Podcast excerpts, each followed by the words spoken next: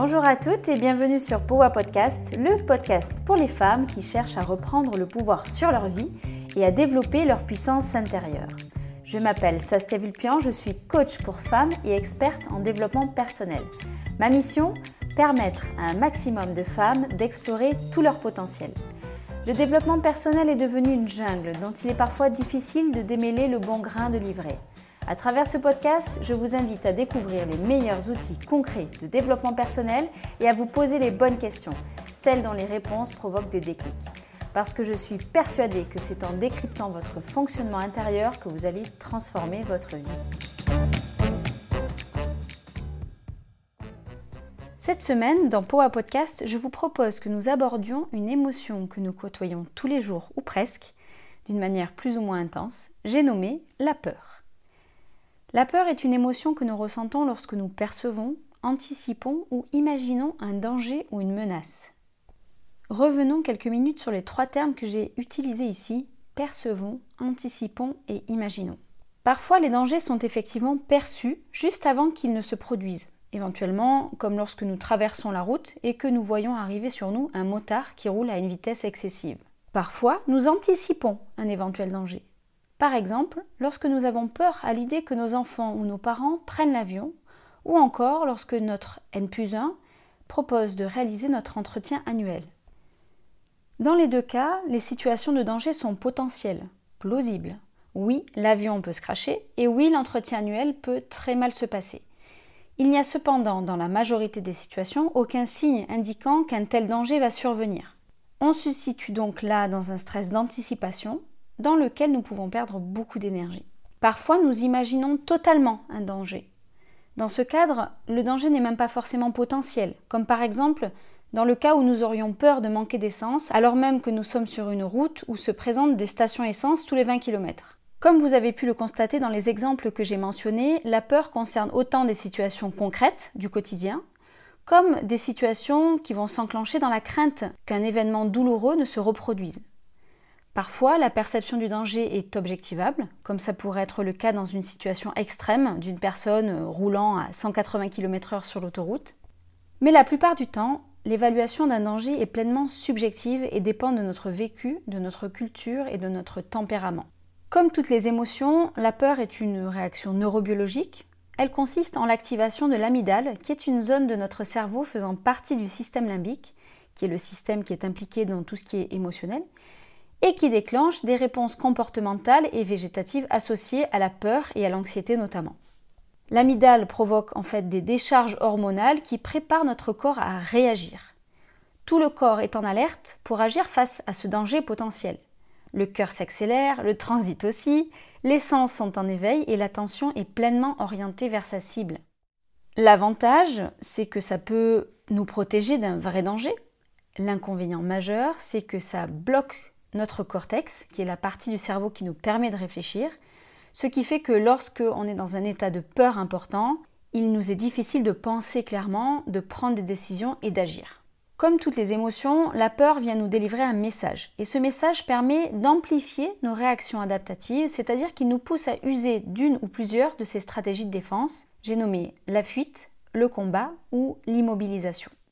Malheureusement, le panel des réactions corporelles provoquées par la peur ne s'arrête pas là. On observera aussi éventuellement transpiration excessive, vertige, maux de ventre, voix tremblotante, mots qui ne sortent plus de la bouche ou corps qui tremble en entier. On constate que la peur n'est pas anodine, mentalement, mais aussi physiologiquement, corporellement. On sait d'ailleurs que si les circuits de la peur sont activés en excès, et c'est ce qu'on observe souvent dans le cadre de peur d'anticipation, les hormones sécrétées ne sont plus en nombre suffisant, ce qui pourrait entraîner des épisodes de fatigue extrême, des malaises, voire des ulcères. Dans son livre Le syndrome de la femme pressée, le docteur Libby Weaver nous dit que cela peut aussi conduire au burn-out. Alors, maintenant que vous en savez un peu plus sur la peur, je vous propose de faire le lien entre besoin et peur. En quoi est-il important d'être au clair sur les besoins qui se cachent derrière vos peurs? Eh bien tout simplement parce que c'est un des leviers d'action que vous allez pouvoir activer quand vos peurs deviennent trop importantes, trop puissantes, qu'elles vous figent complètement ou qu'elles vous empêchent de dormir la nuit. En identifiant le besoin qu'il y a derrière une peur puissante, vous allez pouvoir nommer ce besoin pour vous-même et pour les autres. Vous allez pouvoir comprendre éventuellement l'origine de votre peur, ce qui fera baisser en partie son intensité, parce que poser des mots sur une émotion est toujours intéressant à faire et c'est toujours soulageant dans un sens. Et vous allez pouvoir aussi, en identifiant le besoin, essayer d'y répondre peut-être autrement. Daniel Chernet, qui est spécialiste en coaching des émotions, nous propose six besoins qui pourraient se cacher derrière l'émotion de la peur. Nous allons les développer ici. L'ordre que je vous propose est complètement aléatoire, il n'y a pas un besoin qui est plus important ou plus puissant qu'un autre. Commençons par le besoin de maîtriser la situation. Si vous faites partie des personnes qui ressentent un réel besoin de maîtriser les situations, alors il est probable que vous ressentiez de la peur lorsque par exemple vous changez de poste et l'idée de rencontrer une nouvelle équipe qui ne vous accueillerait par exemple pas forcément comme vous l'auriez imaginé va vous angoisser. Lorsque aussi vous déménagez, parce que le risque de perdre un carton, de casser de la vaisselle ou encore que les affaires ne rentrent pas dans le camion réservé sont hautement probables. Dernier exemple, euh, lorsque vous avez envie de vous reconvertir, eh bien, la reconversion crée un large champ d'éléments imprévisibles. Est-ce que ça va marcher? Est-ce que je ne vais pas regretter? Etc. Derrière la peur se cache aussi le besoin de contrôler son environnement. Il me semble clair que ce second besoin va souvent avec le premier. Dans ces situations, pour éviter la peur, si vous avez ce besoin de contrôler votre environnement, vous êtes peut-être celle qui fait sans cesse des to-do list mais qui a vraiment du mal à prioriser. Vous êtes aussi celle qui a la boule au ventre en allant poser sa date de congé, espérant que toutes vos conditions vont être acceptées par la RH. Le troisième besoin possible, qui se cache derrière la peur, est le besoin de sécurité. Si vous avez un tel besoin, vous êtes probablement celle qui s'inquiète sans cesse de sa situation financière ou qui n'est rassurée que lorsqu'elle a 20 patients ou 20 clients sur sa liste d'attente. Derrière la peur peut aussi se cacher un besoin de protection. Si tel est le cas, vous êtes celle qui a besoin de s'entendre parfaitement avec son N plus 1 ou ses collègues de travail. Celle aussi qui a du mal à se relever après son divorce ou qui a besoin de s'entourer d'amitiés fortes et durables. On observera aussi le besoin de confiance dans la relation qu'il peut y avoir derrière une peur. Dans ce cas-là, si vous exprimez ce besoin-là, vous pourriez ressentir de la peur lorsque vous avez rendez-vous avec un patient ou un client peu commode, lorsque vous êtes en présence de personnes très jugeantes et pour lesquelles vous êtes terrifié à l'idée qu'elles vous jugent en retour. Les conflits vous effraient aussi beaucoup et vous redoutez d'être mis à l'écart professionnellement et personnellement. Le dernier besoin qui peut se cacher derrière la peur est le besoin de réassurance. Vous êtes celle qui ne supporte pas qu'on ne vous réponde pas au téléphone de la journée, cela vous inquiète immédiatement. Vous êtes celle qui a besoin d'être rassurée quant à ses capacités à parler en public, par exemple, lorsque vous prévoyez de réaliser une conférence ou une formation. Pour illustrer tout ce que je viens de vous partager, je vous propose une histoire. Il s'agit de Lucie, 38 ans, mère de trois enfants, orthophoniste. Quand elle parle d'elle, Lucie dit que c'est une grande stressée et que c'est sa nature. En ce moment, son sujet de stress, le plus important, est son déménagement professionnel. En effet, Lucie part rejoindre un cabinet de groupe dans un village plus proche de chez elle.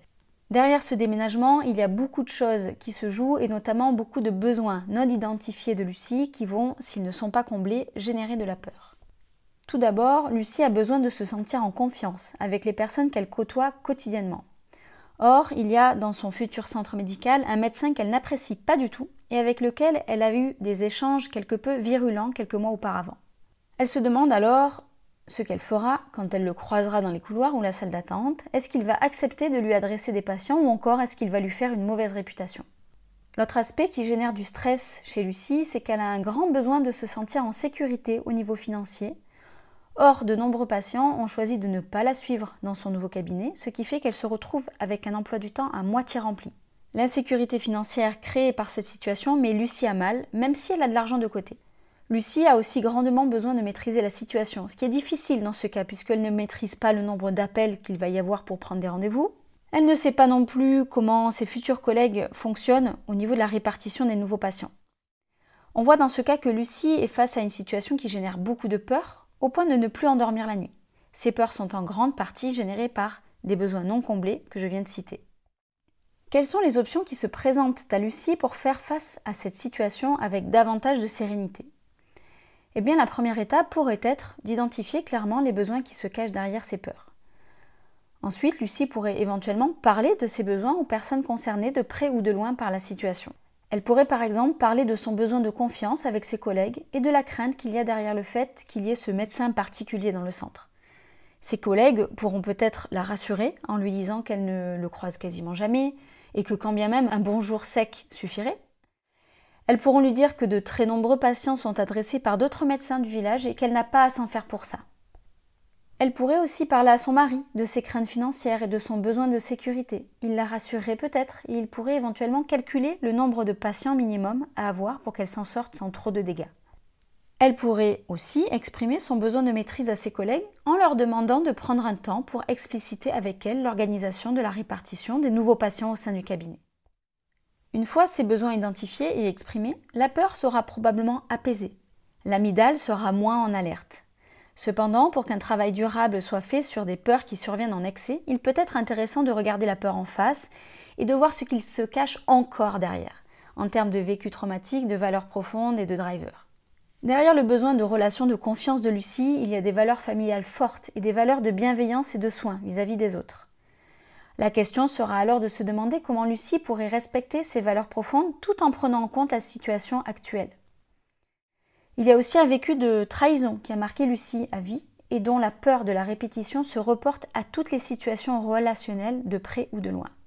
Un travail thérapeutique pourra être nécessaire, mais également, en complément, un travail de recadrage en coaching pour briser le lien que Lucie a créé entre la relation avec ce médecin et son vécu traumatique.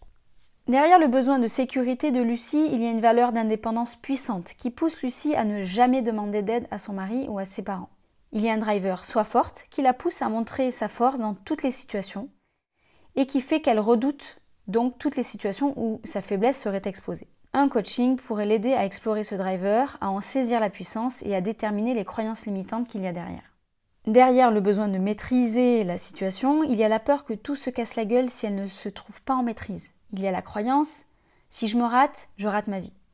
Il y a le souvenir de son père qui a perdu tout du jour au lendemain pour une mauvaise gestion de son entreprise. Là encore, un travail introspectif profond permettrait à Lucie de faire de belles prises de conscience qui amorceraient une nouvelle façon de voir les choses et de vivre sa vie. Pour conclure, on pourrait dire que la peur est une émotion nécessaire, même si parfois bien désagréable. Qu'une peur peut être déclenchée par un besoin non assouvi ou une valeur non respectée et qu'il est donc essentiel d'identifier cela pour pouvoir désamorcer le signal d'alerte activé par votre cerveau. On peut ajouter également qu'un coaching individuel est une excellente solution pour aller plus loin dans la compréhension des émotions et dans le déblocage de situations de paralysie interne. Pour la mise en action de la semaine, je vous propose d'identifier une situation de vie qui vous fait peur actuellement et de vous demander quels sont les besoins qui se cachent derrière cette peur et comment vous pourriez exprimer aux personnes concernées, de près ou de loin, ces besoins que vous avez identifiés. Je terminerai cet épisode par cette phrase Le courage c'est finalement la caractéristique de quelqu'un qui connaît bien sa peur, mais qui va chercher à la dépasser. J'espère que ce nouvel épisode de Powa Podcast vous aura donné envie de faire bouger les lignes de votre quotidien dès aujourd'hui. Si c'est le cas, je compte sur vous pour m'aider à le faire connaître en suivant trois étapes. Mettre 5 étoiles sur votre plateforme d'écoute préférée, y écrire un commentaire et partager cet épisode auprès d'une femme dont vous êtes proche et qui pourrait y trouver de l'inspiration pour avancer. Si vous souhaitez aller plus loin, retrouvez-moi sur Instagram sur le compte Powa Project ou sur mon site internet powaproject.com pour prendre connaissance des places disponibles pour les coachings individuels ou les dates de lancement des coachings de groupe. À très bientôt!